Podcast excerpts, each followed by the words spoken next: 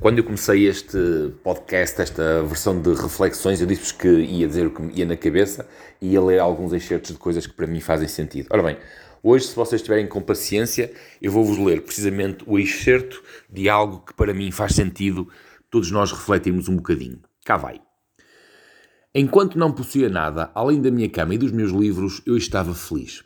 Agora eu possuo nove galinhas e um galo, e a minha alma está perturbada. A propriedade me tornou cruel. Sempre que comprava uma galinha, amarrava há dois dias a uma árvore para impor a minha morada, destruindo em sua memória frágil o amor à sua antiga residência. Remandei acerca do meu quintal, a fim de evitar a evasão dos meus pássaros e a invasão de raposas de quatro e dois pés. Eu me isolei, fortifiquei a fronteira, tracei uma linha diabólica entre mim e o meu vizinho. Dividi a humanidade em duas categorias: eu, dono das minhas galinhas, e os outros que podiam tirá-las de mim. Eu defini o crime. O mundo encheu-se de mim, de alugados de ladrões, e pela primeira vez eu lancei do outro lado da cerca um olhar hostil. Meu galo era muito jovem. O galo do vizinho pulou a cerca e começou a corte das minhas galinhas e a amargar a existência do meu galo. Despediu o intruso à pedrada, mas eles pularam a cerca e voaram na casa do vizinho. Eu reclamei os ovos, o meu vizinho me odeia, Desde então vi a cara dele na cerca, o seu olhar inquisidor e hostil, idêntico ao meu. Suas galinhas passaram a cerca e devoraram o milho, molhando que consagrava aos meus. As galinhas dos outros me pareciam criminosas. Persegui-os, cego pela raiva, matei um. O vizinho atribuiu grande importância ao atentado. Ele não aceitou uma indemnização pecuniária, retirou gravemente o corpo do seu frango e, em vez de comê-lo, mostrou aos seus amigos, o que começou a circular pela aldeia a lenda da minha brutalidade imperialista. Tive que reforçar a cerca, aumentar a vigilância, aumentar em suma meu orçamento de guerra. O vizinho tem um cão determinado a tudo. Eu pretendo comprar uma arma. Onde está a minha antiga tranquilidade? Estou envenenado pela desconfiança e pelo ódio. O espírito do mal tomou conta de mim. Eu era um homem. Agora eu sou um dono. Galinhas do anarquista Rafael Barré, Paraguai, 1910. Uh, isto é um texto que, no fundo, resume aquilo que aconteceu à humanidade. E efetivamente a humanidade, há cerca de 10 mil anos atrás, quando assentou arraiais, tornou-se ainda mais violenta do que já era. Parece que uh, os livros de antropologia descrevem o Homo sapiens como um animal extremamente violento. Nós coexistimos com outras raças uh, de humanoides. Uh, nós atualmente somos a única raça, embora a ignorância venha falar em racismos e tudo mais, mas o Homo sapiens é a única raça humanoide à face da Terra. A última que coexistiu connosco foi o homem de Neandertal, que nós, segundo uh, alguns dados, uh, nós fomos nós, foi o Homo sapiens que o exterminou.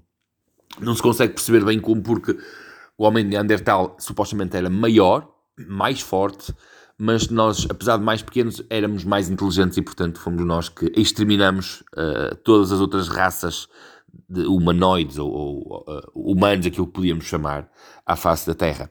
Mas no fundo, essa história da propriedade é o que faz de nós violentos. É a partir do momento em que nós nos apossamos de alguma coisa, e quando eu digo sentir a posse, eu refiro-me a várias coisas. Uh, quantas vezes vocês não ouvem falar de crimes de paixão porque hum, abandonados por alguém, matamos a pessoa porque dissemos se não é meu, não é de mais ninguém, eh, porque entendemos que as próprias pessoas podem ser propriedade.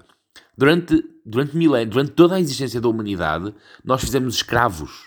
Uh, nós partíamos para a guerra uh, e nós já sabíamos à partida que se perdêssemos íamos ser escravizados, íamos ser propriedade de outra pessoa.